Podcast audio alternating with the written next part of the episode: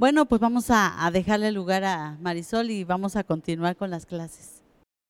Vamos a continuar con nuestras escuela para padres. Hoy vamos a empezar con un tema que se llama estilos de crianza. Entonces yo no sé si alguna vez hemos criticado al vecino, yo sé que sí, no soy la única, que a veces cuando vemos a los niños jugando afuera a altas horas de la noche, decimos, ¿qué pensará esa vecina? Que son las 10, 11 de la noche y su chamaquito anda afuera. ¿Sí lo hemos dicho? O a veces en la iglesia cuando vemos a un niño haciendo berrinche, también ocasiones comentamos, ¿no? ¿Por qué la mamá no pone orden en ese hijo? Entonces, cuando nosotros criticamos una característica de un niño o de la forma en que lo están educando, eso es un estilo de crianza, fíjate. La forma en que nosotros vemos o sabemos están criando a un niño, esa es la forma de, eso es un estilo de crianza, pero hoy lo vamos a ver paso a paso, ¿les parece? Entonces vamos a ver la primera diapositiva. Hay una pregunta que todos los que tenemos hijos, me imagino que la mayoría de los que están aquí tienen hijos, también veo algunas jovencitas que tal vez no, aún no, pero hay una pregunta que nos hacemos. Los que tenemos hijos pequeños nos preguntamos, ¿lo estaré criando bien? Y aquellos que tenemos hijos adolescentes o hijos que ya están más grandes y vemos alguna conducta que no nos favorece de nuestro hijo, la pregunta cambia. ¿En qué me equivoqué? ¿Qué hice mal para tener este hijo? Entonces, sí, notan que hay en la diapositiva que están viendo al frente, es una mamá aventándose la resbaladilla con su hijo, que creo que ninguna de aquí lo hizo, ¿o sí? Como protegiendo al niño que está pasando. Y vean la cara del niño que está atrás, ¿no? Así como, ¿qué le pasa? ¿Qué sucede? Entonces, hoy nos vamos a contestar esa pregunta, fíjate. Hoy nos, todos los que tenemos hijos nos vamos a contestar esa pregunta. ¿Lo estaré criando bien? Y si tus hijos, si eres papá que ya tienes hijos jóvenes, señoritas, pues te vas a contestar también en qué fallé, en qué cosas me equivoqué. Entonces eso vamos a contestar en nuestro tema del día de hoy. La siguiente, por favor vamos a dar respuesta durante este pequeño taller, dónde estamos, qué queremos, qué no ha funcionado y sobre todo cómo vamos a intervenir a partir de ahora con nuestros hijos. Entonces fíjate que en dos horas vamos a tratar de dar respuesta a esas cuatro preguntas. La siguiente, por favor. Y lo primero que nos vamos a contestar es, ¿cómo estamos los adultos? Esa es una imagen, una fotografía de cómo viven o cómo vivimos los padres el día de hoy. ¿Te identificas con alguna imagen de las que están ahí? ¿Sí la podemos observar? Al inicio, del lado izquierdo está una mujer como cansada, ¿verdad? Frente al computador, unos papás así como fastidiados, una mamá haciendo tortillas, cansada, trabajando, una mujer en el campo, unos papás aburridos, ven al niño que está ahí vestido de amarillo, y abajo una mamá haciendo que hacer algo histérica y el bebé llorando, agarrándole la pierna. ¿Sí lo vemos? ¿Con cuál te identificas tú? A ver si se identifican con alguno, pero realmente es una característica de cómo estamos los papás el día de hoy.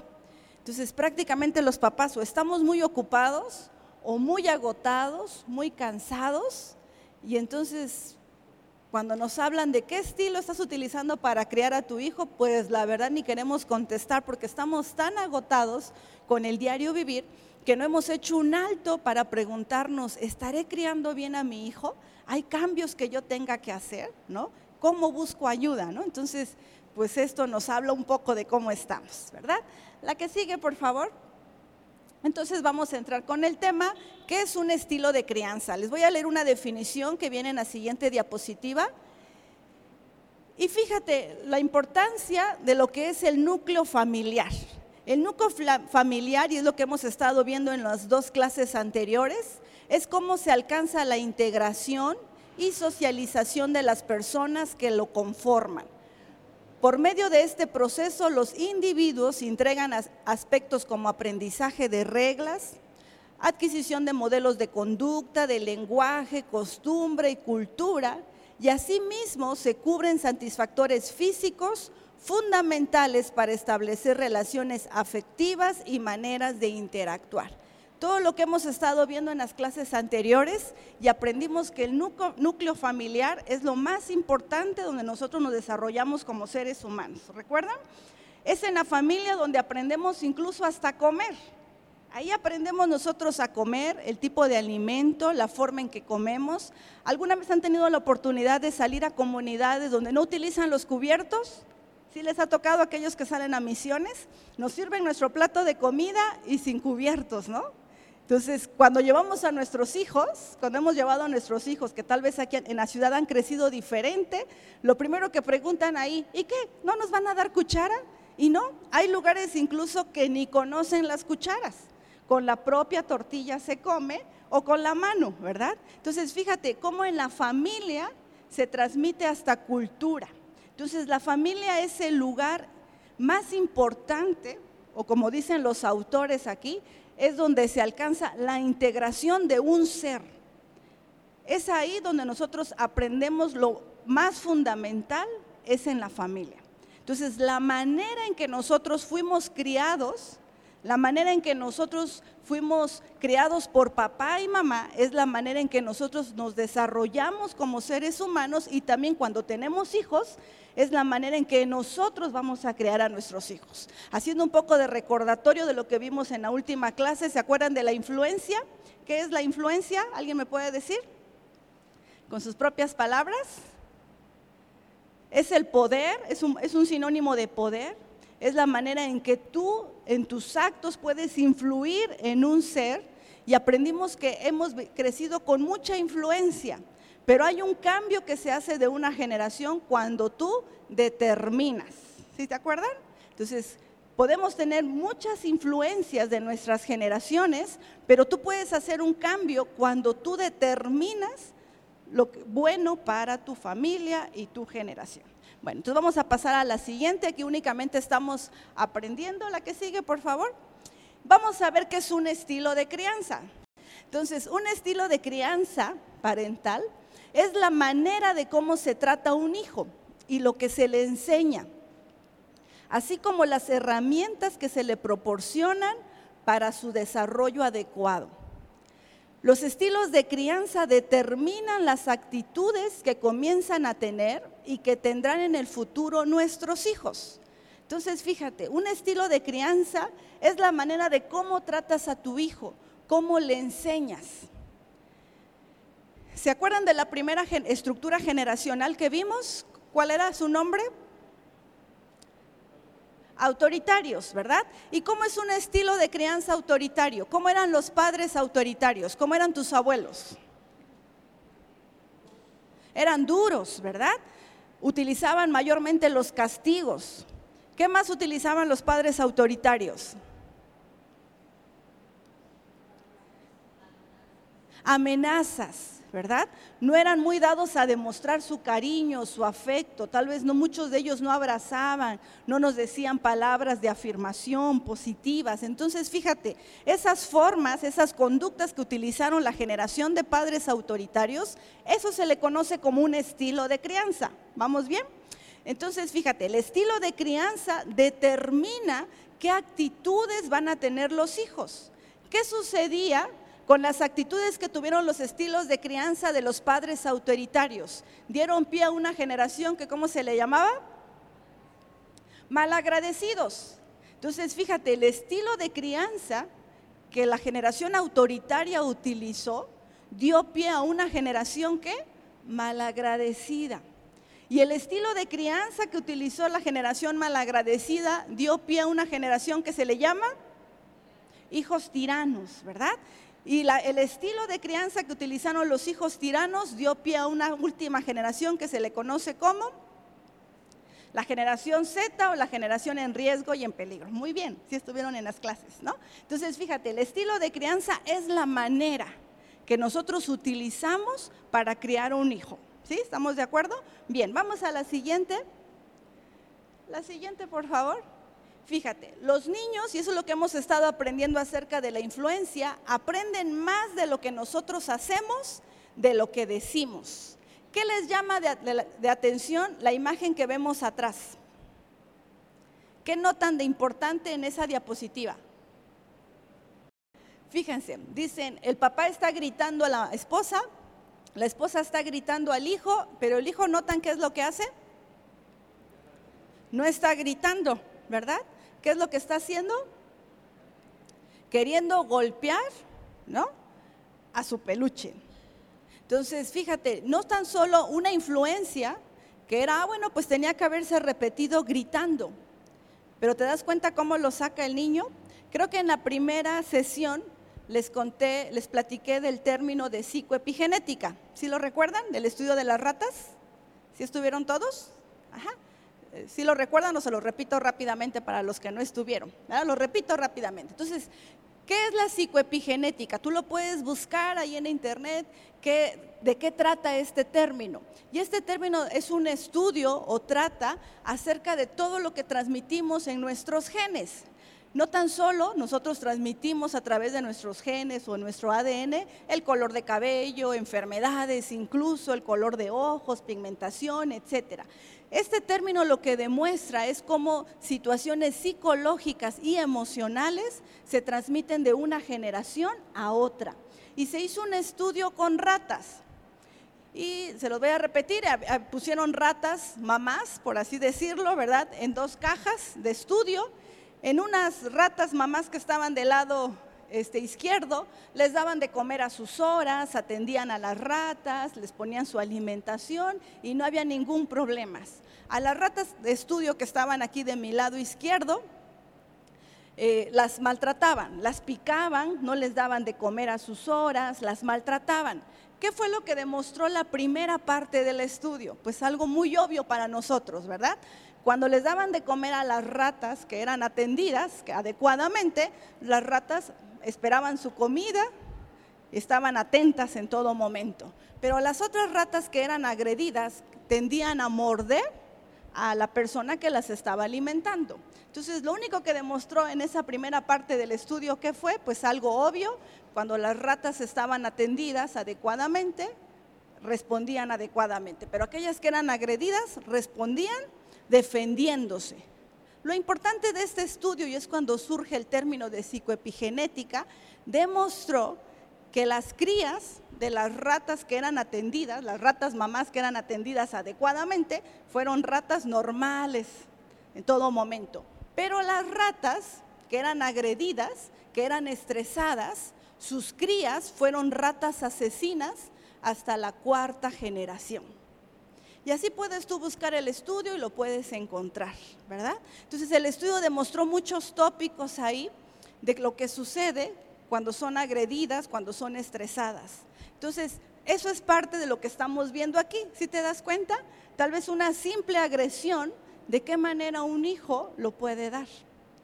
Ve cómo estaba el papá gritando, la mamá gritando, pero el hijo no tan solo gritó, sino de alguna manera tenía que sacar ese coraje, ese dolor, y ve lo que está haciendo ahí, ¿no? Está queriendo destrozar su peluche. Entonces, esto de la psicoepigenética es bien importante. Tú puedes investigar un poco, puedes leer si te llama la atención, ¿verdad? Y puedes notar esto, ¿no? Cómo esas ratas fueron asesinas, cómo cambió toda su influencia a tal grado. Bueno, entonces vamos a ver hoy, lo que vamos a ver hoy son los estilos de crianza.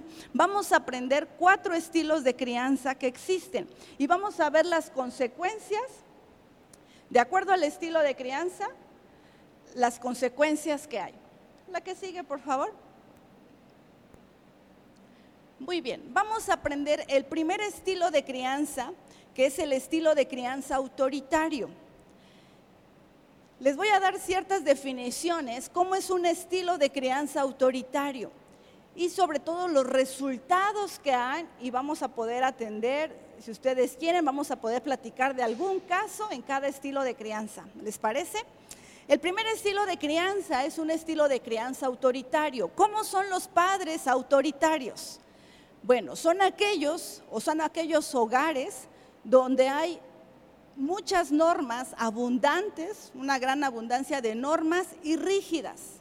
No hay diálogo, no hay negociación, hay más castigos que premios, hay exigencias sin razones, hay crítica a sus hijos y hay poco control de los impulsos de los adultos. ¿Cómo es esto? Papá y mamá grita el mayor tiempo posible, me insulta, hay exigencias sin razones, levanta la silla, mueve la silla, limpia aquí, hazlo, levántate a las 6 de la mañana, barre, etc. He escuchado a niños que a veces me dicen antes de irme al colegio o a la escuela, mamá me pone a lavar el baño. Entonces yo sé que nuestros hijos sí tienen que aprender, sí tenemos que ponerles normas en casa, pero ¿cómo te parece esa conducta? ¿No te parece una exigencia sin razón? ¿Hacerlo todos los días? Entonces, si tú entras a las 8 de la mañana, a 7 y media tenemos que salir, 6 y media, 6.40 tienes que estar lavando el baño.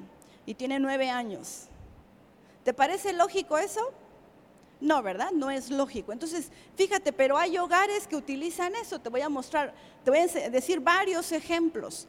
Atendí a otro chico que su, y creo que ya lo conté aquí, que el castigo que tenía, el castigo que le habían puesto por tener bajas calificaciones, era quitarle el colchón de su cama por un mes. Entonces él tenía que dormir sobre las tablas y sin cobija. ¿Te parece algo normal? No, ¿verdad? Entonces es un castigo sin razón. Hay normas totalmente abundantes, ¿no? Sin explicar el por qué no hay, eh, hay críticas constantes a sus hijos. Te ves mal, eres tonto, eres burro. Mamá, llegué con un 8. Con un 8 si nada más para eso estás. Tenías que haber sacado un 10. Mamá, saqué 7 y a veces los niños llegan bien emocionados con un 7. Y los papás, un 7, para eso me la paso trabajando todo el día. Para que tú saques un 7, eso es vergonzoso, ¿no? O lo castigan por haber sacado un 7. Entonces, fíjate, todo esto hace un estilo de crianza autoritario y lo que hemos estado viendo en las clases anteriores. No abrazos, no cariño, tal vez mayor exigencia de demostrar. ¿Qué sucede? ¿Cómo son los hijos de padres autoritarios? ¿Cuál es el resultado de haber tenido un padre autoritario? Fíjate cómo son los niños. Pueden ser totalmente agresivos. Si alcanzan a leer su diapositiva, o sumisos. Pueden ser rebeldes por impotencia, son niños con baja autoestima o son niños que tienen una actitud de huida o engaño. Fíjate, vamos a poder calificarnos nosotros o tal vez calificar a nuestros hijos si hemos visto alguna característica así. Cuando a veces nos reportan niños en la escuela que están siendo agresivos, que muerden sin razón, a veces nos llegan niños de guardería que los muerden, ¿no? A veces los, niños de guardería son niños que viven un grado de estrés.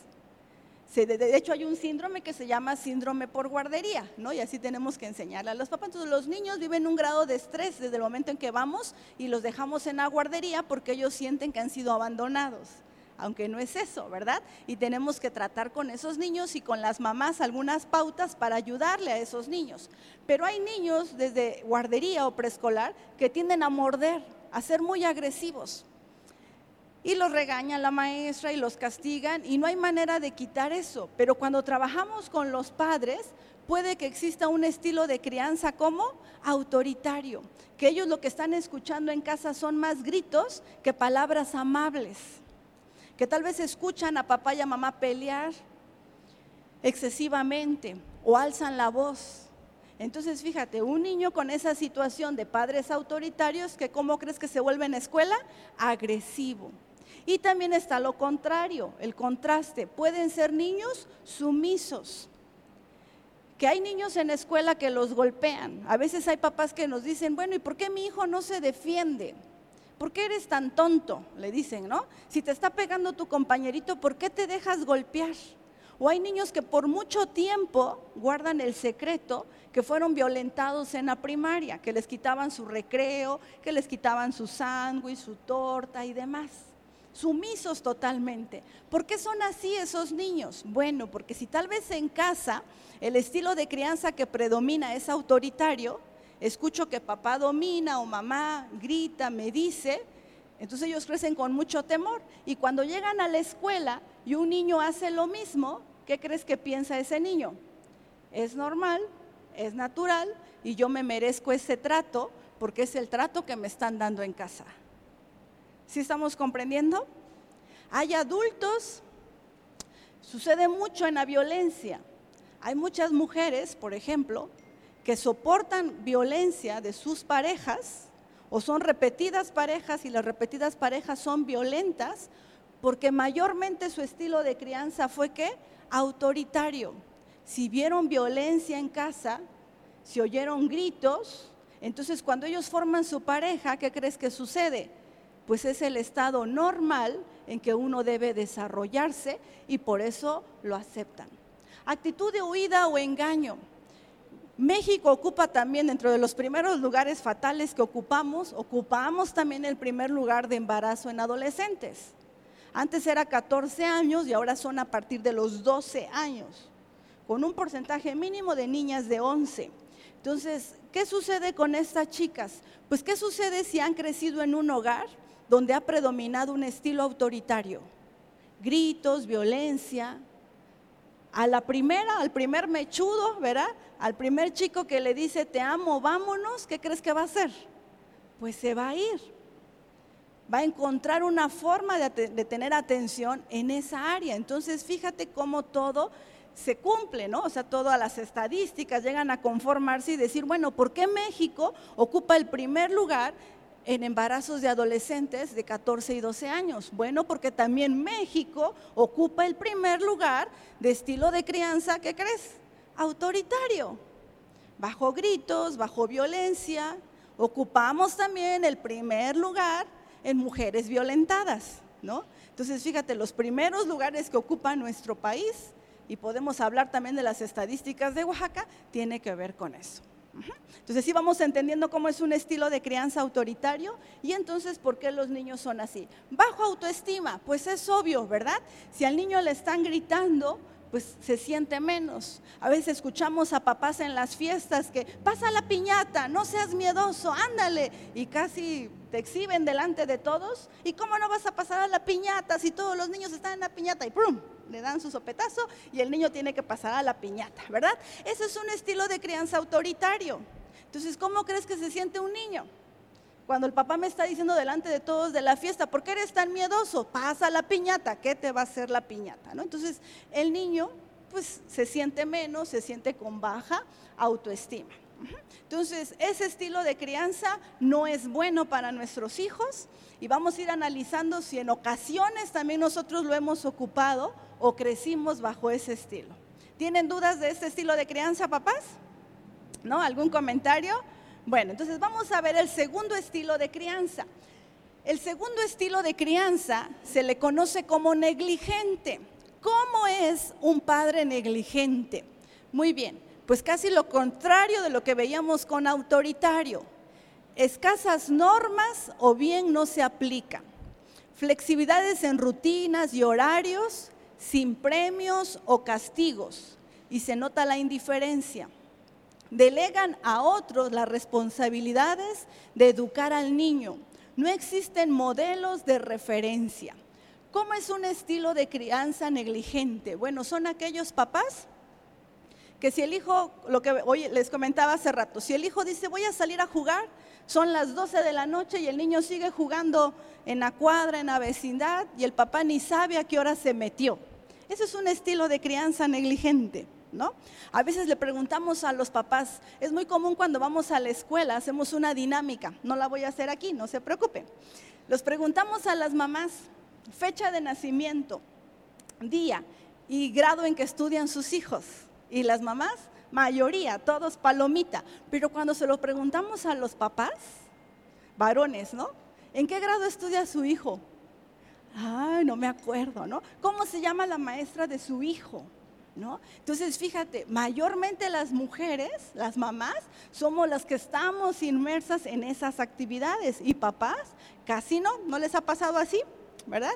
A las juntas de padres de familia, ¿quién es la mayoría que llegan? Mamás, ¿verdad? Papás no llegan. Bueno, entonces fíjate, no hay premios, no hay castigos, es así como el hijo llega, papá, saqué 10, pues para eso vas a la escuela, ¿verdad? Ninguna característica donde feliciten al hijo. Papá, necesito ayuda con esta materia, después lo vemos, pregúntale a tus compañeros, pregúntale a tu abuelita, ¿verdad? No me interesa, no me involucro en las actividades de mis hijos. A veces ni sabemos los colores favoritos de nuestros hijos o qué les gusta hacer. ¿Cuál es su película favorita? A veces ni lo sabemos. Entonces no nos involucramos en la vida de nuestros hijos. Delegan en otros la responsabilidad de educar al niño. Tal vez porque papá y mamá tenemos que trabajar, entonces son niños o que fueron criados en guardería todo el tiempo o que abuelos se hagan cargo. Papá, mamá, aquí te lo dejo, me tengo que ir a trabajar, regreso en la noche por él. Entonces, delego a otros la responsabilidad que eduquen a mis hijos. ¿Sí vamos entendiendo acá? ¿Cómo serían los hijos de un padre negligente? Fíjate, ¿cómo es el resultado de haber tenido un estilo de crianza negligente? Pues son niños inconstantes e inseguros, escasa confianza en sí mismos, bajo rendimiento escolar, poca tolerancia a la frustración y frecuencia, frecuentes cambios de humor. Hay adolescentes que son muy inseguros. Hay chicos de universidad que son muy inseguros. Entré a estudiar arquitectura, se salen, entran a estudiar medicina, se salen, entran a estudiar otra carrera, ¿no? Son inseguros, no saben lo que quieren, son inconstantes, tienen bajo rendimiento escolar. Y a veces no es que tengan un problema de aprendizaje, tienen bajo rendimiento escolar, no pueden hacer las tareas, no tienen un apoyo en casa. Entonces, fíjate, eso sería un estilo de crianza negligente. Papá no se involucra, papá no está. A veces hay niños que le dicen a su papá, papá necesito una lámina para mi tarea. Ay, más tarde vamos. Papá necesito una lámina para mi tarea. Más tarde vamos. Son las nueve de la noche. Papá necesito la lámina para mi tarea. Me hubieras dicho antes porque ahorita ya está cerrada la papelería, ¿no? Ese es un estilo de crianza negligente. Todo el día te estuvo diciendo, ¿no? O niños que necesito esto para el miércoles para mi tarea. Ah, mañana lo vemos, en la tarde me recuerdas. Al rato lo checamos, ¿verdad? Es el miércoles y el niño, papá, tengo que hacer esto. Ay, no tengo tiempo, no lo puedo hacer. Esto es un estilo de crianza negligente. ¿Qué sucede con este estilo de crianza negligente y lo estamos viviendo en este tiempo. Los papás, a veces somos, a veces no siempre, somos controlados por este aparato. Y quiero que a los papás que están aquí hagamos un conteo. Nadie lo va a hablar, nadie lo va a pasar a decir aquí al frente. ¿Cuánto tiempo soltamos este aparato? Entonces, mayormente los hijos nos ven con el celular. Cuando hacemos un taller con los niños, no sabes cómo le lastima al niño cuando tú estás con tu celular y papá, ajá, sí, sí, ay, sí, qué bonito lo haces, ¿no? Pero tú nunca dejaste de ver tu celular. ¿Quiénes tienen aquí niños de dos, tres años de edad? ¿Nadie? Alcen su mano. Pero todos tuvimos, ¿verdad? Ya pasaron por esa edad nuestros hijos. ¿Y recuerdas cuando tu hijo te hablaba y tú le decías, sí, sí, y tu hijo te agarraba la cara y te la movía? ¿Sí les pasó eso? Que estás hablando con tu hijo y tú volteando y el niñito con sus manitas te agarraba la cara y te ponía de frente. Pero veme, papá, quiero decirte eso, ¿no? Necesitan tener un contacto visual y la atención con nosotros. Entonces, cuando tú y yo estamos con el celular, quiero que te miras. Te voy a hacer este pequeño test rápido. ¿Lo quieren hacer? ¿Sí? Bueno, vamos a hacerlo rápido. ¿Cuál es la primera hora que tú checas tu celular? Cuando te despiertas, 6 de la mañana, 7 de la mañana. ¿Cuántos de aquí han entrado al, baño con el celular? ¿Cuántos en la noche antes de dormir checas tu celular? ¿Cuántos cargan su celular en la habitación donde duermes? ¿Cuántos cargan en su bolsa con su cargador porque se va a apagar la pila y lo necesito? Entonces, con sus risas creo que todos nos damos respuesta. ¿Cuántos vemos la televisión con el celular? Está la televisión y tú estás checando tus redes, mandando WhatsApp y estás viendo el programa, supuestamente viendo el programa. Entonces, si le diste sí, al menos una respuesta de las que te dije, esto nos controla. Al menos una, ¿eh? Una.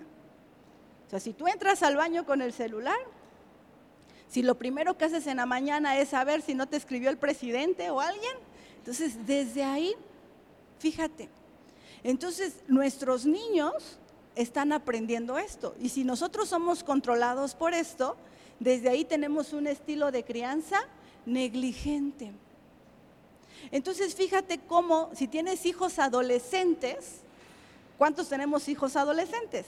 Y luchamos con esto, que lo dejen, que no lo ocupen, ¿no? Ya te vi, puro celular eres, ya te vi, etcétera.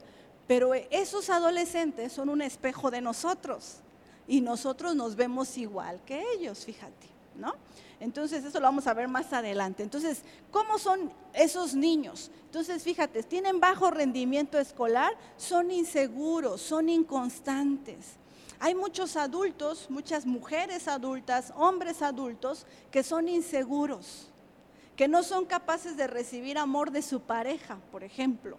No se sienten seguros en una relación. Y cuando nosotros hacemos una historia clínica, mayormente tuvieron padres negligentes, que nunca les prestaron atención, que nunca estuvieron con ellos.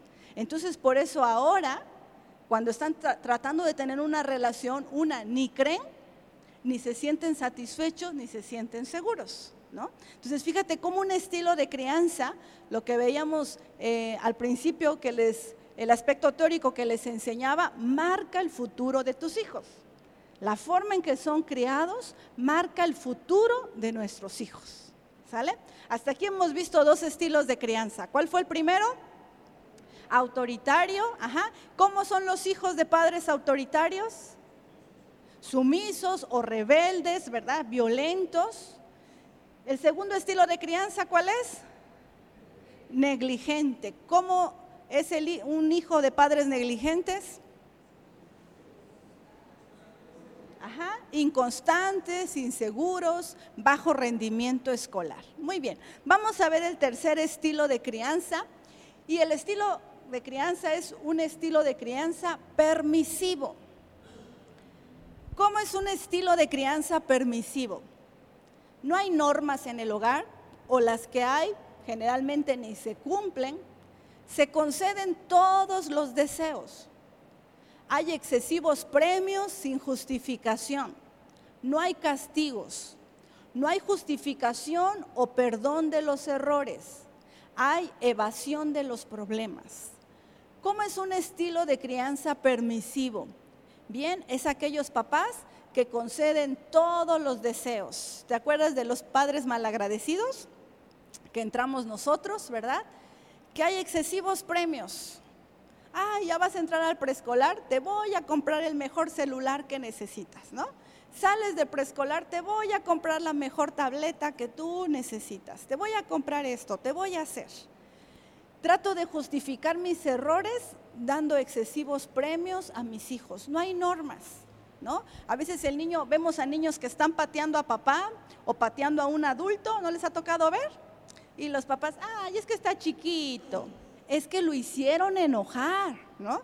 Pero no pone ningún remedio en ese momento. ¿Sí les ha pasado? Niños que entran a un lugar donde hay adultos y no saludan. Y tampoco el papá tenemos como ese tino de decirle, hijo, lo primero que tienes que hacer es entrar y saludar. Y si algún adulto hace la observación, el papá que contesta, así son los niños de hoy. No, déjelo, así son los niños de hoy. Entonces, fíjate, ese es un estilo de crianza permisivo. Papás que no saben sus hijos adolescentes dónde están. Ay, es que tengo que ir al concierto de Los Ángeles Azules. Aquí están los boletos, vete, no importa la hora que regreses, ¿verdad? Como yo nunca pude ir, pues tú ve, ¿no? Entonces, estamos tratando, fíjate, que nuestros hijos no, no se frustren, tal vez como nosotros fuimos frustrados y tratamos de darles todo. ¿Sí lo vamos comprendiendo? Eso sería un estilo de crianza permisivo, doy de todo. Y fíjate, ese es un estilo de crianza que mayormente lo utilizan madres solteras o padres solteros que también existen, en su minoría, pero también hay. Entonces, si hay madres solteras aquí, les pido una disculpa. Lo hacen por una ignorancia, por no saber. Entonces, ¿qué hace una, una madre soltera? Al no estar papá, fíjate, la mamá toma un aspecto de estilo de crianza permisivo. Pues mi hijo necesita esto para Navidad.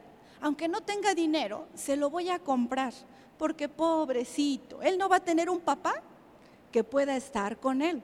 Entonces yo voy a tratar de cubrir esas cosas. ¿Sí vamos comprendiendo?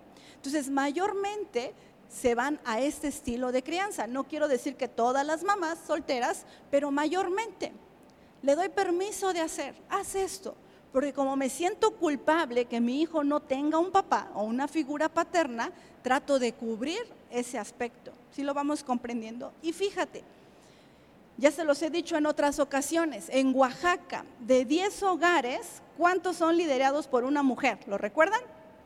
Los datos de Oaxaca del DIF, de 10 hogares, 6 son liderados por una mujer, madre soltera. Entonces, si decimos que mayormente las madres solteras utilizan ese estilo de crianza, entonces imagínate, la mayoría de hogares de nuestro estado están teniendo un estilo de crianza permisivo. ¿Te acuerdas lo de la generación Z? Entonces yo he escuchado mamás, esa semana nos llegó un caso así, de un niño, 14 años, un niño varón, y no sabe si le gustan las niñas o los niños. ¿Tú qué harías como papá? Entonces, a la mamá que yo atendí es totalmente permisiva. Y ella me dice, no importa, si mi hijo le gustan los varones, yo voy a estar para apoyarlo.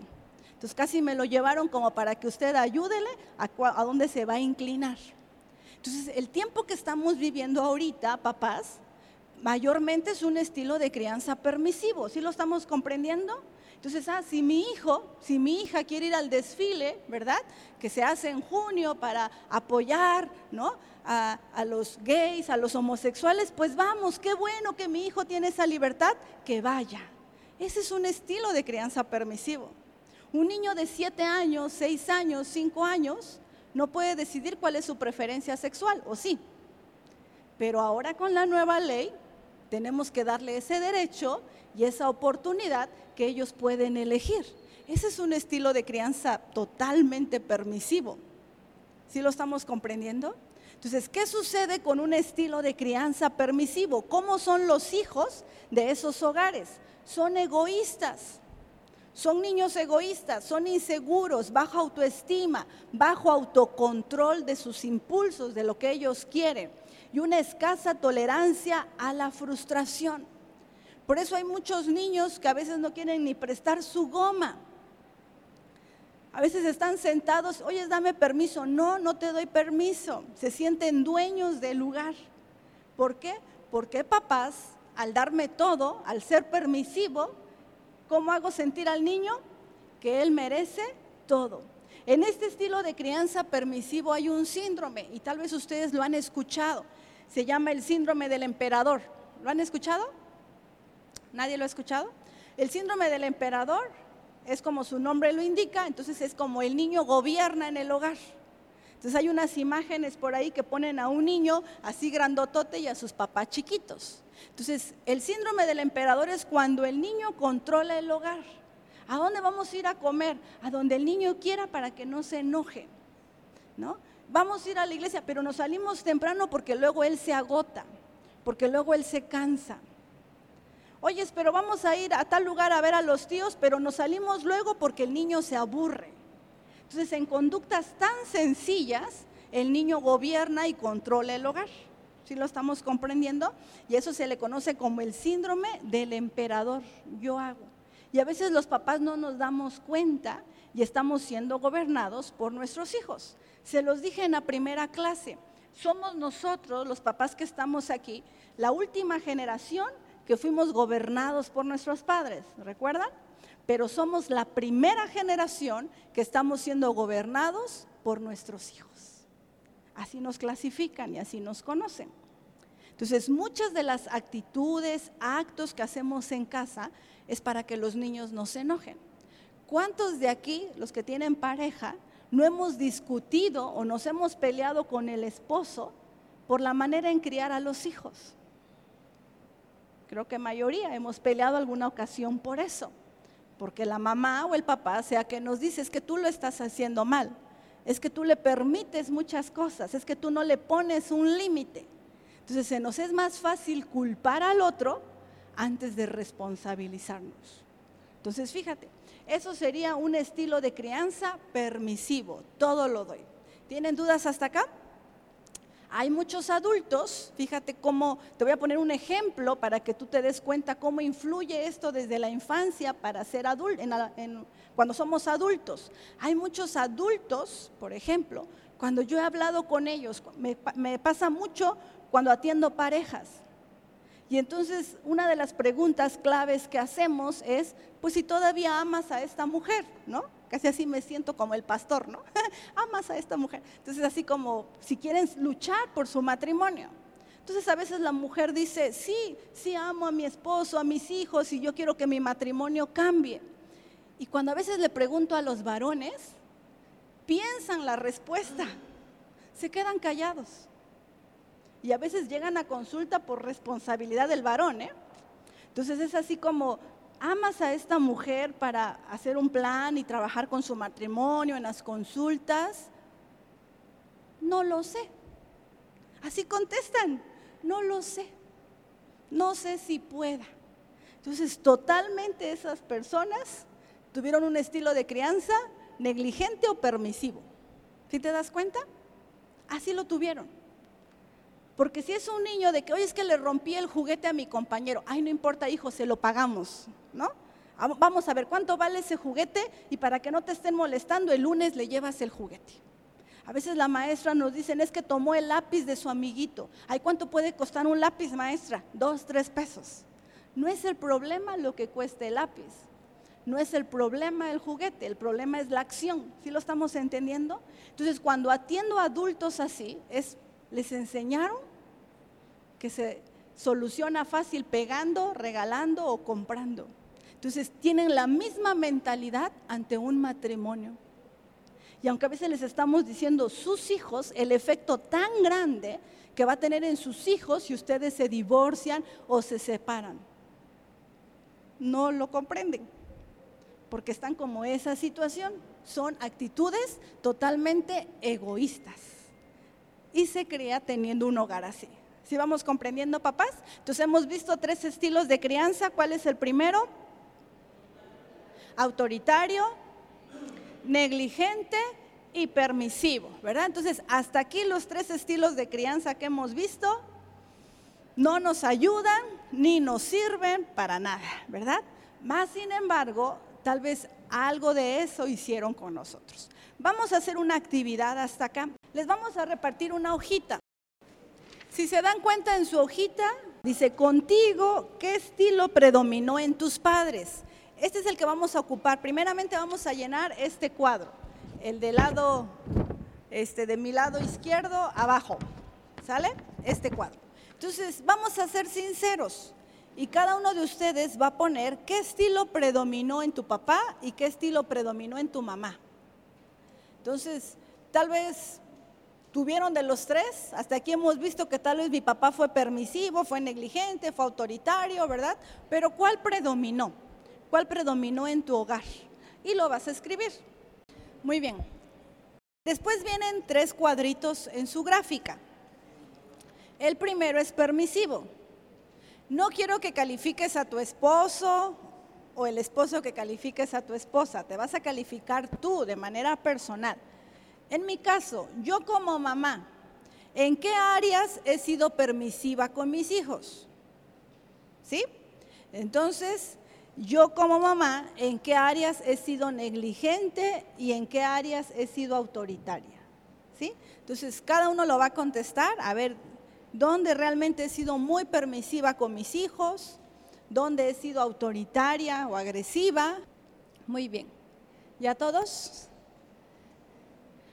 ¿Hay algún papá o mamá que quiera compartirnos su gráfica? Alguien que tenga un niño pequeño, se nos va a hacer más fácil alguien que tenga niños pequeños. ¿No? ¿Algún valiente que quiera compartir su gráfica? Papás, cada uno tenía que pasar. A ver. Ya va a pasar un papá valiente. ¿Le aplaudimos? Aplaudan al papá. Eh. pues en mi gráfica, aquí donde dice contigo qué estilo predominaron en tus padres, de parte de mi mamá era autoritaria y de parte de mi papá negligente. Eh, en la parte de permisivo, híjole, cuando pide alguna cosa Héctor, pues se la doy al instante. Eh, y tengo este, y dejo pasar las cosas y no lo corrijo, a veces. Eh, negligente, le permito que haga lo que quiera. Y como decían está chiquito, ¿verdad? Pero pues ya me di cuenta de que no es necesaria esa parte. Eh, bueno, en la escuela dominical, pues a veces no lo dejo ir. O sea, él me dice, no quiero ir. Y pues, está bien, siéntate a mi lado. O sea, se lo permito, pues. Y ahí estoy, ahí estoy siendo negligente en esa parte. Y en la otra parte de, y no le pongo atención cuando quiere jugar conmigo. En ocasiones me dice, papá, yo quiero jugar contigo. Y yo me pongo a hacer mis cosas. Y ahí este, es parte de ponerle atención a él. Y en lo de autoritario tengo un problema. Este, lo mando a hacer unas cosas, y, pero los quiero, lo quiero al instante. Y esa es la única cosa con la que batallo con él. O conmigo, ¿verdad? Porque es mío esa parte. Isaac, ¿ya te diste cuenta que está bien o mal lo que estás haciendo? Muy bien. Un aplauso a Isaac, miren, papá valiente. A ver. Aunque están pequeños nuestros hijos, pero sí se dan cuenta y si no ponemos, hacemos cambios ahí, lo que puede suceder. A ver, otro papá o mamá que quiera participar. Un aplauso a Lucy. Bueno, eh, el estilo de que predominó a mis padres, en mi mamá fue autoritario y en mi papá pues negligente, porque él desde muy chiquitos nos abandonó. o sea, no sé, nunca nos nunca nos vio si, cómo íbamos creciendo. Y bueno, yo ahí con mis hijos en el área permisivo, pues sin castigo digo, ay no, mejor se lo paso para la otra. Y no. Y lo justifico, lo perdono, sus errores, cuando a lo mejor tendría que haberle dado una corrección, no lo he hecho. Y luego en el negligente, pues muy escasas normas. Y, y cuando la he puesto, no la cumplo. Eh, soy flexible en eso, no, no le cumplo lo que dije que iba a hacer cuando, o sea, le iba a quitar el celular o algo, no lo hice. Ay, no, pobre. y en el área autoritativo, pues sí, los critico. O sea, es que, o sea, les hago, les critico, la verdad que sí. Les he criticado muchas cosas que, que tienen. Gracias, Lucy. Le damos un aplauso a Lucy, ¿verdad? Porque se anima. ¿Algún otro papá? Creo que otro papá o mamá quiere pasar. Bien, otra mamá. Lucy y sus hijos son adolescentes. su hijo pequeño y tu, tu hijo qué edad tiene? Este, nueve años. Bueno, en el caso del cuadro de que contigo, ¿qué estilo predominó en tus padres? Eh, mi mamá, negligente pero no porque ella haya querido, sino porque su situación así se lo, se lo permitió. ella estuvo enferma mucho tiempo y mi, y mi papá, pues negligente igual. Este, mm, permisivo, pues yo creo que yo hice otra cosa distinta de lo que pasaron, pero este, soy permisiva a veces en cuestiones de, aquí puse unas características en, en cuanto al celular, la televisión, en esas cosas soy permisiva y negligente pues muchas veces en las comidas. Hay veces que veo que Austin está tomando refresco y digo, no pasa nada, ¿no? En cosas chatarras o así. Eh, incluso también cuando él se viste, a veces me dice, ¿está bien? Le digo, sí, está bien. Si te sientes bien, así, pero no le pongo la atención adecuada en ese aspecto. Y también en su salud. Creo que hay veces uno piensa que con verlos bien ya, ya están bien. Entonces, en ese aspecto también le puse. Y autoritaria, pues en la escuela, porque me gusta que, a lo mejor como quisiera yo que fueran las cosas en el aspecto de la educación, de la escuela, así soy este, autoritaria, que, que sea perfecto. A lo mejor quisiera yo en la escuela, en la casa o en el comportamiento. Hay veces que batallo muchas veces en que él no quiere venir a las reuniones y le digo, no, pues vas y en, esas cosas creo que soy autoritaria. Bien, le damos un aplauso a la mamá. Bueno, siempre, estamos aprendiendo hasta aquí los estilos de crianza. ¿Sí nos queda claro o no? ¿Verdad? Y cómo desde pequeños, si nosotros no ponemos un límite, si no hacemos un cambio, el efecto que puede tener nuestro hijo en adolescencia. ¿Qué pasaría si el hijo, Isaac, ¿verdad? ¿Qué pasaría si el hijo de Isaac, no sé qué edad tiene? Cinco años, cuatro o cinco años. Y nada más él, decide no ir a la escuela dominical. Perdón que voy a poner el ejemplo, ¿eh? pero y él dice que está bien, que no vaya.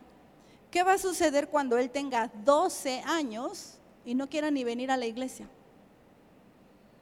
Y no quiera ni saber de Dios. ¿Sí lo estamos entendiendo?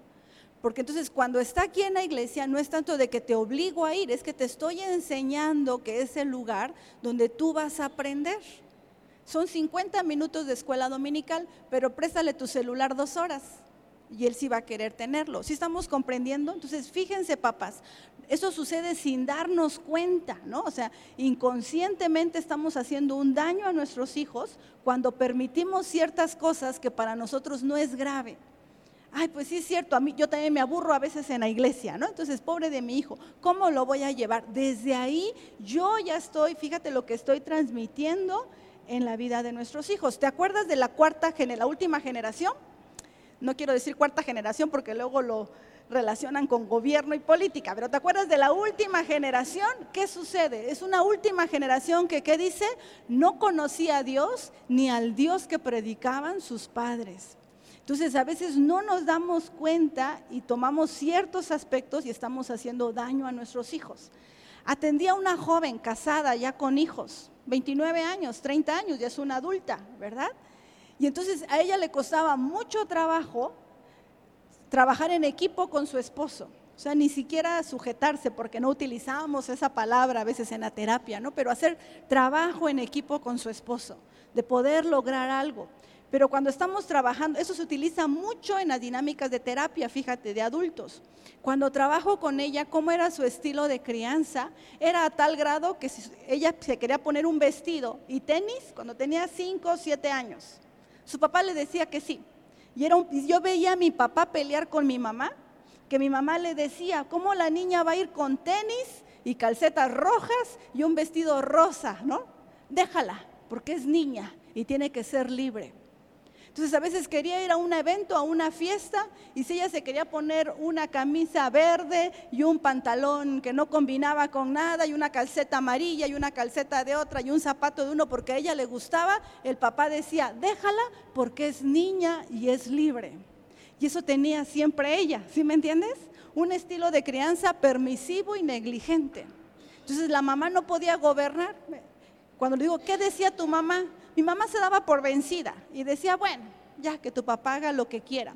Entonces, cuando ella está con su esposo, imagínate, no puede hacer trabajo en equipo porque ella es, yo soy libre. ¿Por qué tengo que hacer lo que él me dice?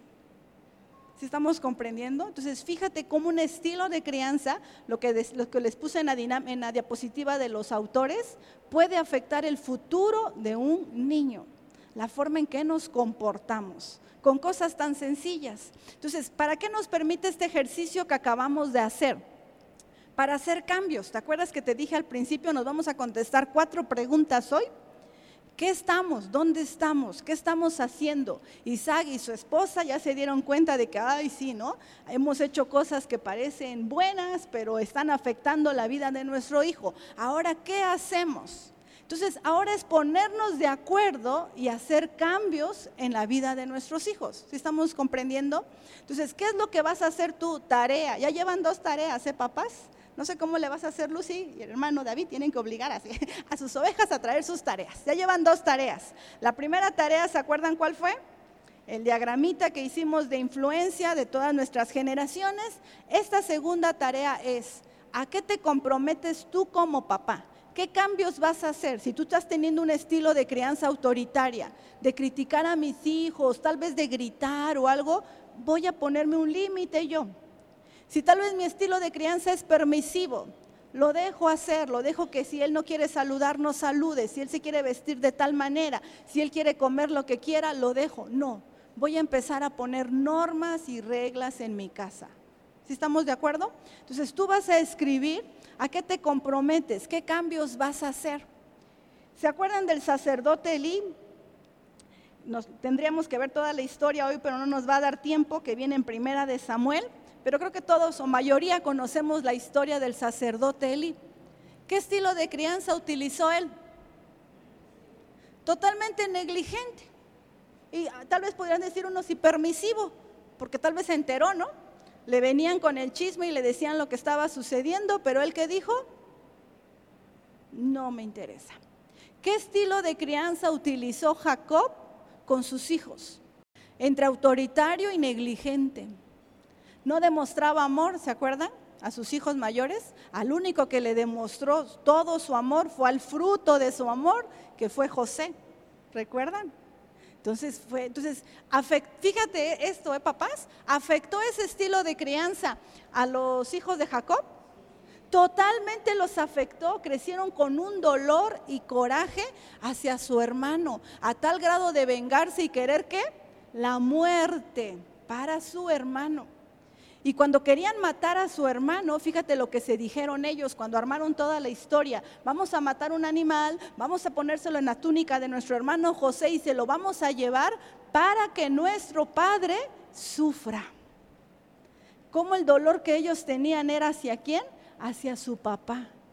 Y 20 años, bueno, más o menos fueron 20 años, que Jacob todos los días rasgaba sus vestiduras y lloraba por su hijo que aparentemente había muerto y sus hijos mantuvieron la mentira por todo ese tiempo. Entonces, ¿afecta un estilo de crianza? Totalmente. ¿Cómo afectó el estilo de crianza que el sacerdote tuvo a sus hijos? Hacia la muerte también. Entonces, hasta aquí esos tres estilos de crianza que vimos son negativos, papás. Esos tres estilos que acabamos de ver son un estilo de crianza negativo. Y si esto que acabamos de ver nos pone en alerta y nos damos cuenta de que, ay, sí, yo estoy permitiendo ciertas cosas en mis hijos, tengo que hacer un cambio porque les va a afectar. ¿Sí? ¿Vamos bien? Muy bien, vamos a ver la siguiente diapositiva para terminar, ir terminando. El siguiente estilo de crianza es el democrático. Fíjate cómo es un estilo de crianza democrático que es el que todos quisiéramos tener, toma en cuenta opiniones y deseos del niño. Ojo, no es que se los va a cumplir, dice, toma en cuenta. Las decisiones son compartidas por el ambiente. La relación entre padres e hijos es flexible, así como las normas son abiertas y compartidas. Existe la posibilidad de conversar y discutir sobre ellas. Hay un uso razonable de premios y castigos.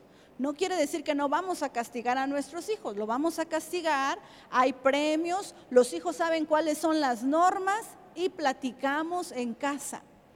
Este estilo de crianza está basado bajo la comunicación. Nos comunicamos, no gritamos. Nos comunicamos, no mandamos. ¿Sale? Nos comunicamos, no golpeamos. ¿Qué da por resultado? Fíjate, los hijos que todos quisiéramos tener.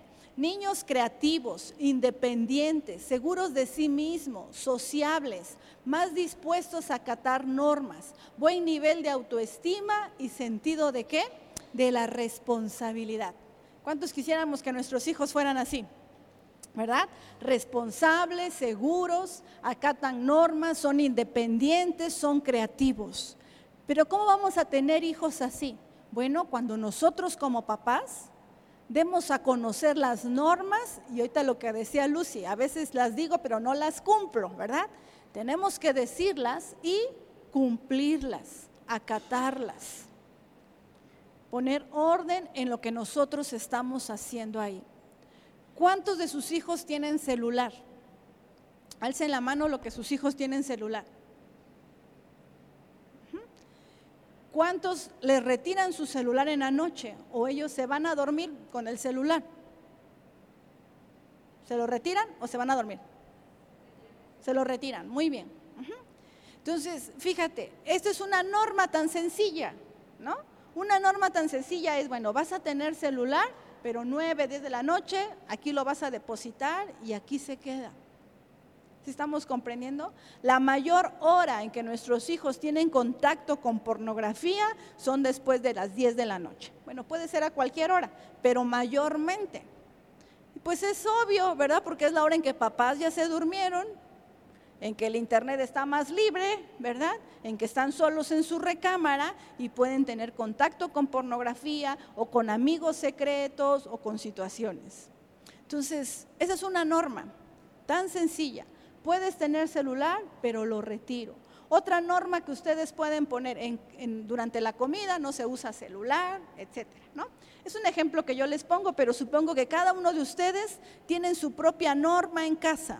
La hora en que se van a dormir, la hora en que se levantan, a qué hora se bañan, etcétera, ¿no? Entonces, ¿qué sucede aquí? Tiene que ser compartida la comunicación, te digo cuándo es la norma, mi hijo te puede decir lo que te enoja de ti y los dos pueden llegar a un acuerdo. ¿Sí lo estamos comprendiendo?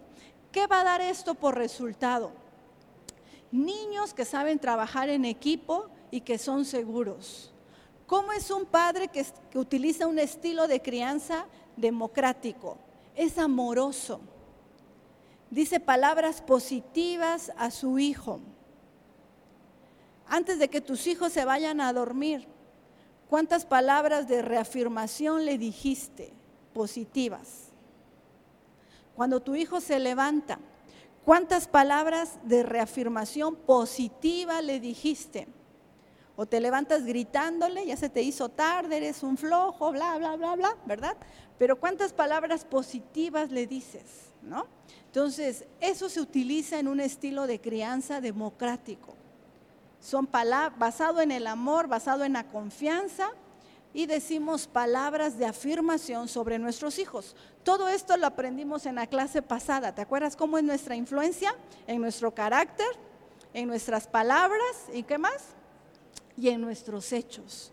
Entonces, ese es el tipo de influencia. Es decir, un padre de estilo de crianza democrático tiene una influencia positiva sobre sus hijos. Entonces, necesitamos hacer un cambio, sí o no. ¿Esto qué quiere decir, papá? No quiere decir que no nos vamos a enojar, no quiere decir que no vamos a gritar. Sí lo tenemos que hacer a veces, pero tenemos que comunicarlo a los hijos. Me enojo por esto, vengo cansada del trabajo por esto. ¿No? Vengo, me peleé con tu papá por esto, vengo preocupada por esta situación. Entonces tienes que dárselo a conocer. Niños menores de 10 años, si tú llegas de una manera, gritas, te exaltas, mencionas algo, el niño lo toma como que es su culpa. Niños mayores de 11 años, en adolescente, culpabilizan a los papás. Mi madre es histérica y loca, o mi padre también, y por eso hace eso. Fíjate la diferencia de edades. Menores de 10 años se sienten culpables. Por mi culpa papá está gritando. Por mi culpa mis papás se están peleando. Por eso muchos niños preescolares y primarios que atendemos cuando los papás se están separando o divorciando, ellos llegan con la etiqueta de que por mi culpa mis padres se están divorciando, fíjate. Y niños de adolescentes llegan con mucho coraje y odio hacia sus padres. ¿Notan la diferencia? En esa edad llegan como ellos no saben hacer vida, ¿para qué nos tuvieron? Ellos son los culpables. Entonces nacen, están con mucho coraje y resentimiento hacia los padres, lo que tenían los hijos de Jacob.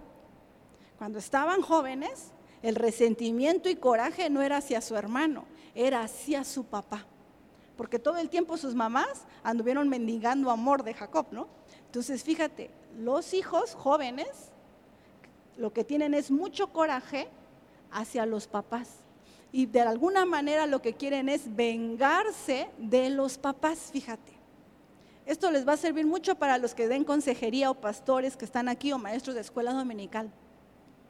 Adolescentes y jóvenes que se empiezan a drogar o que se empiezan a hacer daño, que se empiezan a lastimar, mayormente es una venganza hacia sus padres, hacia sus progenitores.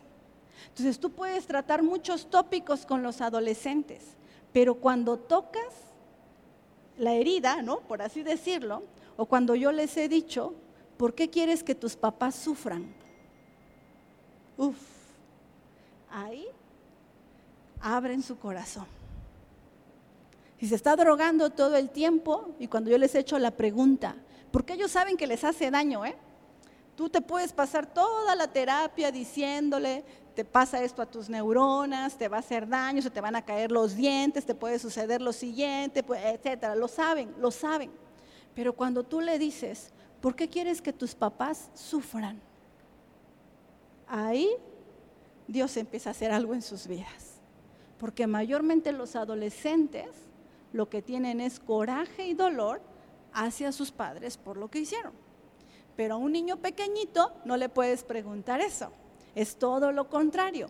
Los niños se sienten culpables. Por mi culpa papá grita. Por mi culpa mi papá le pegó anoche. Fíjate.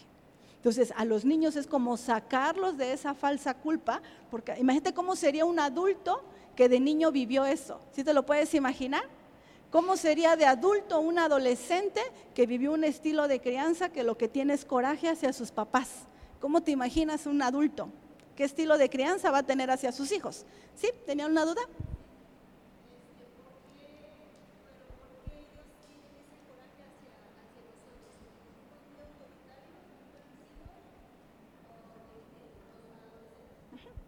Si escucharon la pregunta? La mamá pregunta por qué los adolescentes tienen ese coraje o ese odio hacia los papás. Bueno, una puede ser por el estilo de crianza o el ejemplo que yo te ponía ahorita. Si los padres se están divorciando, cuando hay problemas en casa, el niño pequeño lo toma como su responsabilidad y el adolescente lo toma como odio y coraje hacia sus papás. ¿Sí? Ah, si no se están divorciando, sí, si no se están divorciando, si solamente hay rebeldía, por ejemplo, cuando en adolescentes hay rebeldía, si solamente hay rebeldía, lo que tratamos con ellos es eso. ¿Qué estilo de crianza el papá utilizó? Mayormente a veces es autoritario o negligente. Mayormente. Papá no se involucró conmigo, papá no estuvo, mamá no estuvo, son muy autoritarios, entonces que carecen de amor y de atención y eso le da coraje hacia los papás. ¿Sí quedó claro? Voy a contarles un poquito la historia de, Jacob y sus hermanos, aunque ya todos lo sabemos, ¿verdad? Hoy nos tocaba ver la historia del sacerdote Eli, pero la vemos después. Pero la historia de Jacob y sus mujeres, por así decirlo. En esa cultura se permitía, ¿recuerdan? Y entonces Jacob, ¿con quién se casa? Con Lea, ¿recuerdan? Pero ¿a quién amaba? A Raquel. Entonces se casa con Lea, tú puedes encontrar la historia desde Génesis 29 o 30, si no me equivoco.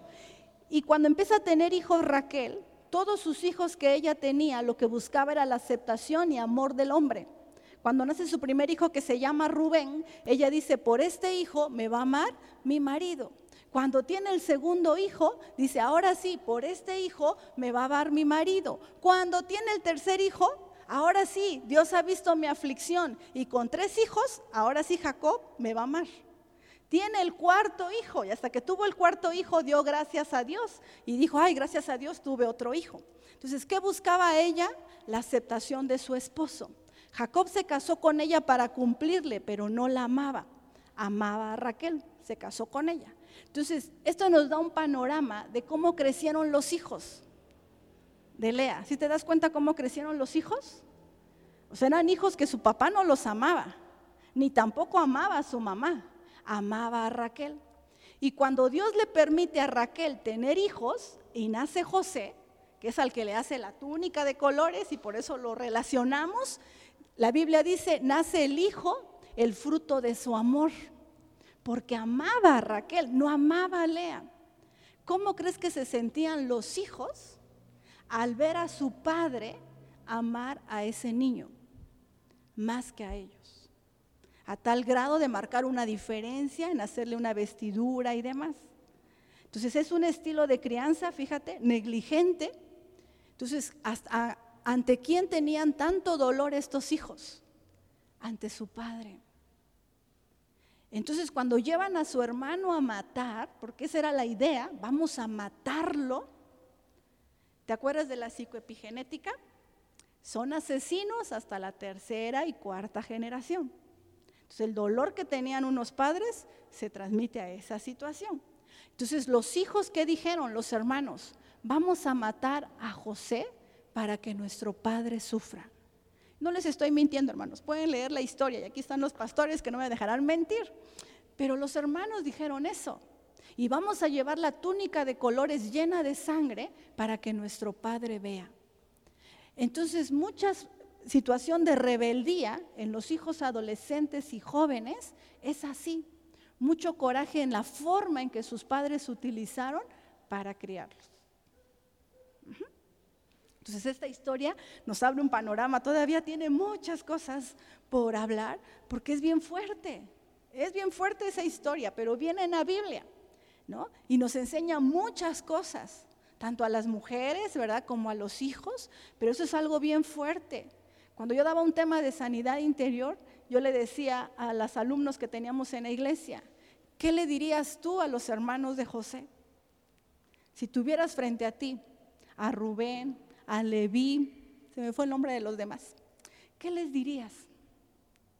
¿Cómo crees que estaban esos hombres?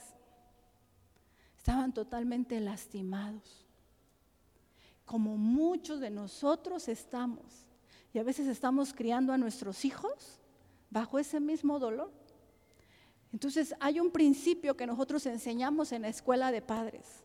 No puedes ser un buen padre si no has sanado como hijo. Y es una realidad.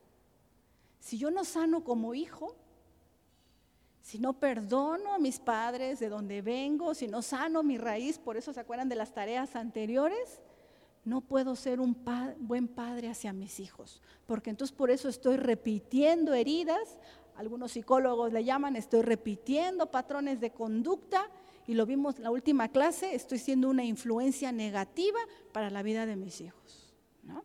Entonces sí tenemos como que hacer un alto y cambiar ahí con nuestros hijos, ¿no? Muy bien, vamos a ver ya la última diapositiva. No sé si alguien tenga alguna otra duda o comentario. ¿Nadie tiene ninguna otra duda? Vamos a hacer como un resumen de los cuatro estilos de crianza, los estilos parentales, y tal vez esa imagen nos va a ayudar. En el estilo de crianza autoritario, ¿sí ven la imagen? Un bebé un bebé, un niño como tímido, temeroso y el papá diciendo aquí mando yo. Un estilo de crianza negligente que está abajo, abajo, un papá diciéndole a su hijo no me molestes y ves el niño se va como enojado. Arriba el permisivo, quiero ser tu amigo, ¿te acuerdas del síndrome del emperador? Un hijo gobernando y el papá pequeño pero fíjate el estilo democrático. Vemos a una mamá al nivel de su hija que le dice, ¿qué necesitas? ¿No? Simplemente las imágenes nos marca un panorama, ¿no? De cuál sería lo negativo y cuál sería lo correcto. Entonces, acuérdate, el estilo de crianza democrático no es que el hijo va a gobernar, no es que voy a hacer lo que el hijo dice, sino que nos vamos a poner de acuerdo, que sí va a haber normas y sí va a haber castigos también. No todo es premios, hay castigos y premios. La que sigue, por favor. Bueno, ya, ya hicimos la dinámica con cual nos identificamos y no sé si alguien tiene alguna duda. No sé si aprendimos el día de hoy. ¿Sí aprendimos, papás? ¿Sí? ¿Sí vamos a hacer cambios? Sí, ¿verdad? Tenemos que hacer cambios. Entonces, Llevan dos tareas, por favor háganla para que la puedan entregar la próxima sesión y podamos hacer cambios, ¿no? ¿Qué estilo de crianza mis padres utilizaron y qué estilo de crianza yo estoy utilizando? Estamos a tiempo. Tal vez tú tienes hijos jóvenes aquí, tal vez tienes hijos adolescentes. Podemos hacer aún cambios, ¿no? No podemos regresar el tiempo, pero podemos hacer cambios con nuestros hijos de ahora para Isaac o algunos matrimonios jóvenes, mamás jóvenes que veo aquí, sus hijos están pequeños, están en el tiempo perfecto para hacer cambios con sus hijos, para poner normas, para hacer reglas, para que ellos crezcan en este ambiente, para que crezcan en el ambiente cristiano, conozcan de Dios. Estamos muy a tiempo de hacer eso, ¿no? Entonces, antes de dejar este tiempo, ¿alguna pregunta?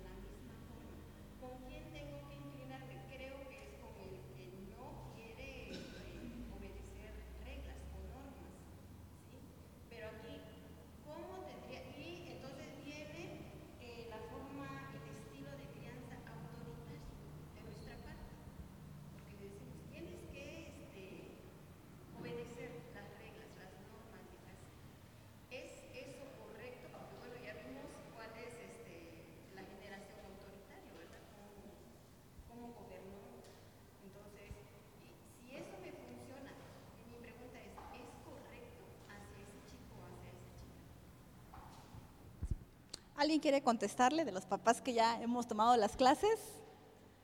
¿Algún papá quiere contestarle? Ella tiene, ustedes tienen que ser papás con los dos. Y tienen que ser igual, tienen que seguir ahora iguales con los dos. Ahora, hay uno, si no escucharon todos, dice la mamá que hay uno que le cuesta más trabajo obedecer o cumplir reglas y demás. Y es donde ellos han tomado como un estilo de crianza autoritario.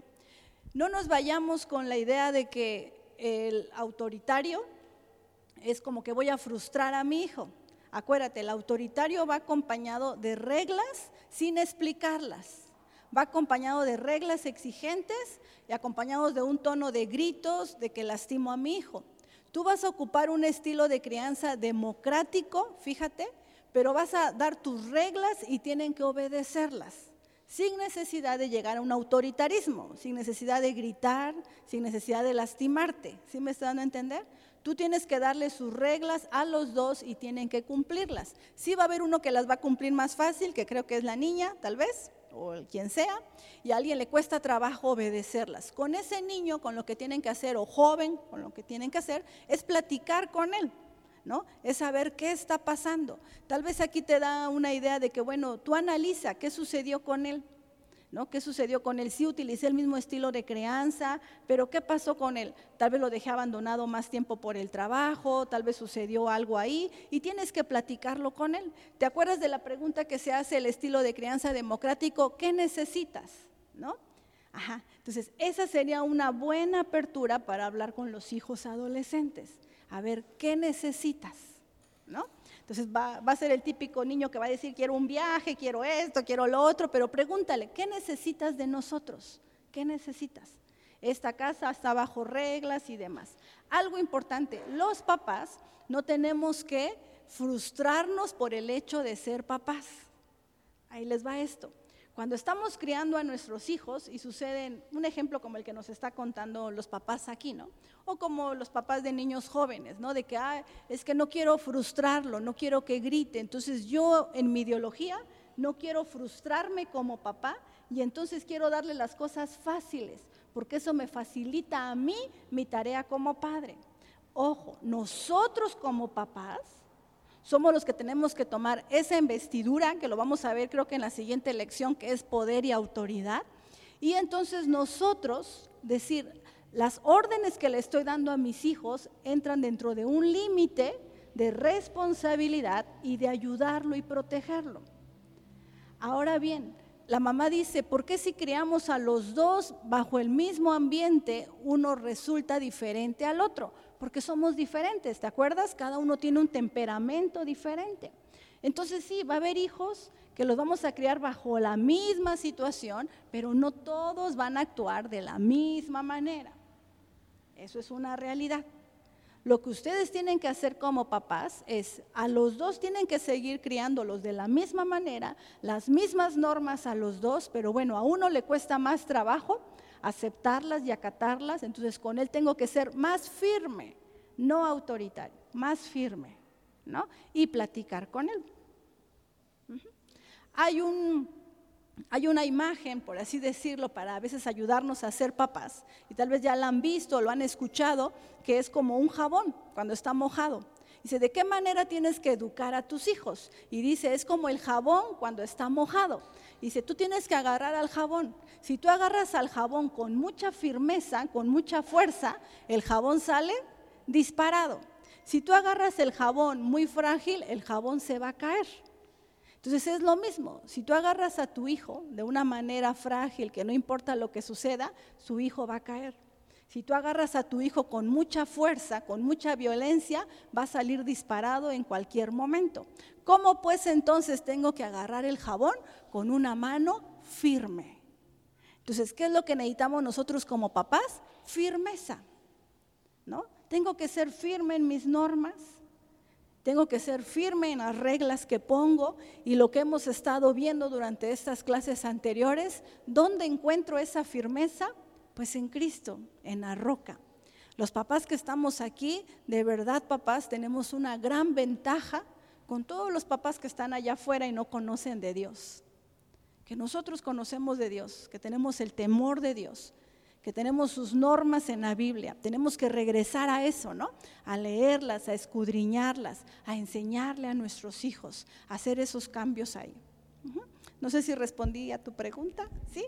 Ajá, no sé si alguien más tenga alguna otra pregunta o comentario, ¿sí?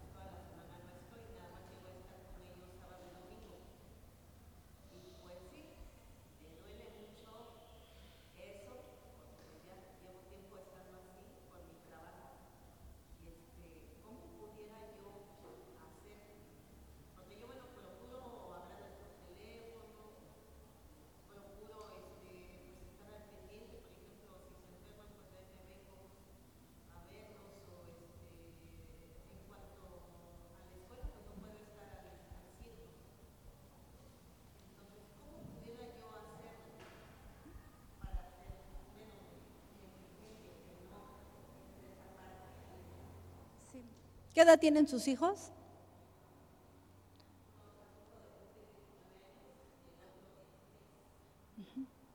Bueno, la situación pues es particular, ¿no? De nuestra hermana y de contárnoslas pues ya es difícil, ¿no? Ya es complicada. ¿Qué es lo que se hace en esos casos? Saber con quién se quedan los niños durante la semana, quién se queda bajo su custodia, abuelita, tío, primo, papá, hermano, mayor, no sé. Entonces, trabajamos con esa figura también de por sí usted, los dos días que va a estar, ¿qué creen que va a querer hacer la hermana esos dos días? A ver, mamás, díganme. Consentirlos, abrazarlos, apapacharlos, decirle, entonces, así venga una queja del hijo que se portó mal, ay, pues ni modo, mijito, o sea, no voy a perder tiempo en regañarlo o en hacerlo, porque como nada más tengo ese tiempo de estar con él, o sea, se vuelve un poco complicado, ¿no? Entonces, ¿qué es lo que usted puede hacer? Pues bueno, sus hijos ya son jóvenes, por aquí está alguno, y todos viendo al joven, ¿no? Entonces, ya son adolescentes, jóvenes, entonces sí puede hablar con ellos. ¿Qué es lo que puede hacer con ellos? Tener como una reunión familiar con ellos dos, con lo que usted ha aprendido hoy, y qué bueno que él estuvo en la clase también.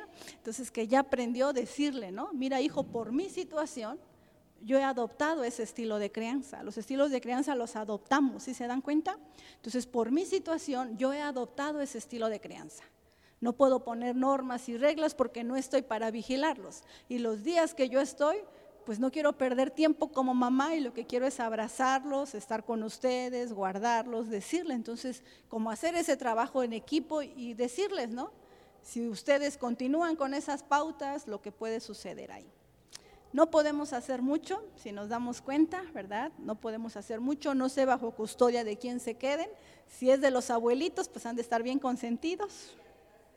Sí, sí, pues la situación en particular es complicada, ¿verdad? Entonces, ¿qué es lo que puede usted hacer? Platicar con ellos, ¿no? Deles toda la clase de hoy, ¿no? Platique con ellos, dele toda la clase de hoy y decirle, hijos, ustedes van a formar su familia, entonces sí tiene que haber cambios para que ustedes adopten ese estilo de crianza. ¿Sí?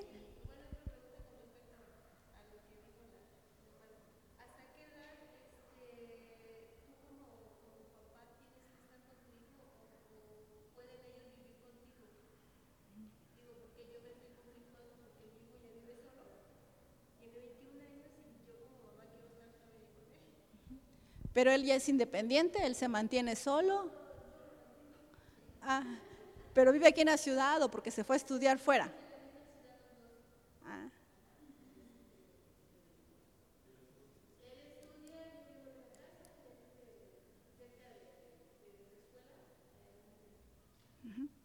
¿Qué, ¿Qué, opinan los papás? A ver, ustedes, papás, que ustedes que están tomando la escuela para padres, ese es uno de los objetivos, ayudar a otros papás. ¿Qué opinan?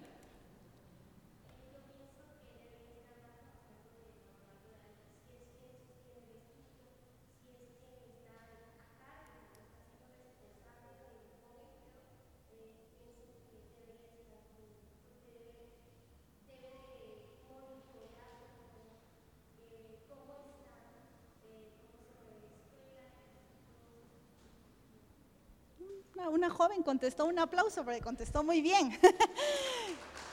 ¿Cuándo los hijos van a estar con nosotros? Hasta que sean 100% independientes. Por eso te hacía yo una pregunta. Tú lo mantienes, ¿no? Está ahí. Entonces tú todavía tienes la custodia sobre tu hijo, tienes todavía la oportunidad, por así decirlo. No quise utilizar la palabra obligación, pero tú tienes que estar al tanto de él, así no le guste a él. Ahora él ya es mayor de edad y si no le gusta que tú estés al tanto de él, entonces ¿qué tendrías tú que hacer? Pues quitar tu aportación, porque tú lo mantienes. ¿No? ¿Sí? Bueno, entonces estamos aprendiendo papás y gracias por contar su experiencia, para eso es la escuela, verán, no somos padres perfectos, ni yo, ay, si les contara también yo todas mis situaciones con mis hijos, tengo cuatro, imagínense, entonces hay muchas experiencias con ellos, ¿verdad? Pero estamos aprendiendo papás.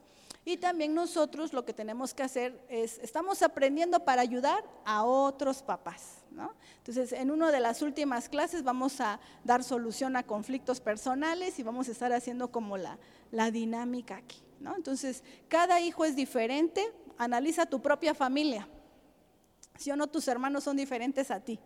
Cada uno es diferente, cada uno, aunque crecimos con el mismo papá y mamá, cada uno tiene su propia perspectiva de lo que está viviendo en esa situación. Entonces hay algunos más dañados que otros. Y lo vimos muy claramente hace ocho días, ¿te acuerdas? Con la vida de Ezequías. Entonces hay hermanos más dañados que uno. ¿Qué marcó la diferencia? La determinación de buscar a Dios. ¿Te acuerdas de la influencia, cómo venía? Entonces, ¿qué marca una diferencia? La determinación. Mi padre fue alcohólico y no por eso yo soy alcohólica pero sí tengo hermanos que son o fueron alcohólicos, ¿no? Porque la influencia fue muy grande. Pero uno determina hacer un cambio de vida y solamente esa determinación nos las va a dar Cristo, hermanos. Entonces, yo los felicito que están congregándose, que están buscando de Dios y sobre todo que estamos en escuela para padres y estamos aprendiendo. Entonces, llevamos tarea hoy, ya llevan dos tareas, que no se les junte, por favor, y tampoco no vayan a faltar el 10 de agosto porque no hicieron la tarea. Vengan, ¿no? Entonces, si no se van a perder de la siguiente clase y pues estamos aprendiendo. Entonces, ¿por qué no nos ponemos de pie y damos gracias a Dios por este tema? Espero que haya sido de ayuda para nosotros. Tenemos que hacer cambios, ser papás no es fácil, ¿verdad? Cada uno tiene su propia perspectiva, cada uno tiene su propio estilo de crianza, pero sobre todo que el estilo de crianza que predomine es el ejemplo que Dios es para nosotros. Amén. Padre, te damos gracias por este tiempo, Señor. Pongo en tus manos a cada familia representada en este lugar, por cada padre de familia, por cada mamá, Señor, que estamos en este lugar, Señor. Te damos gracias por el privilegio de ser padres, de poder tener a nuestros hijos, Señor. Y te pedimos que seas tú guiándonos en esta labor, Señor, en esta responsabilidad, Señor, de criar hijos para tu gloria, Señor.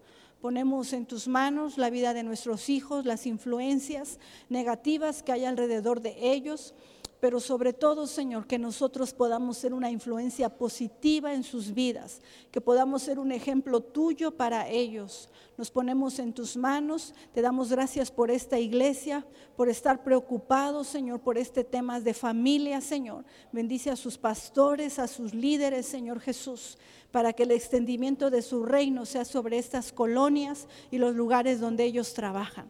Te damos gracias en el nombre de Cristo Jesús. Amén. Pues que el Señor les bendiga, hermanos, y dejo el tiempo a la hermana.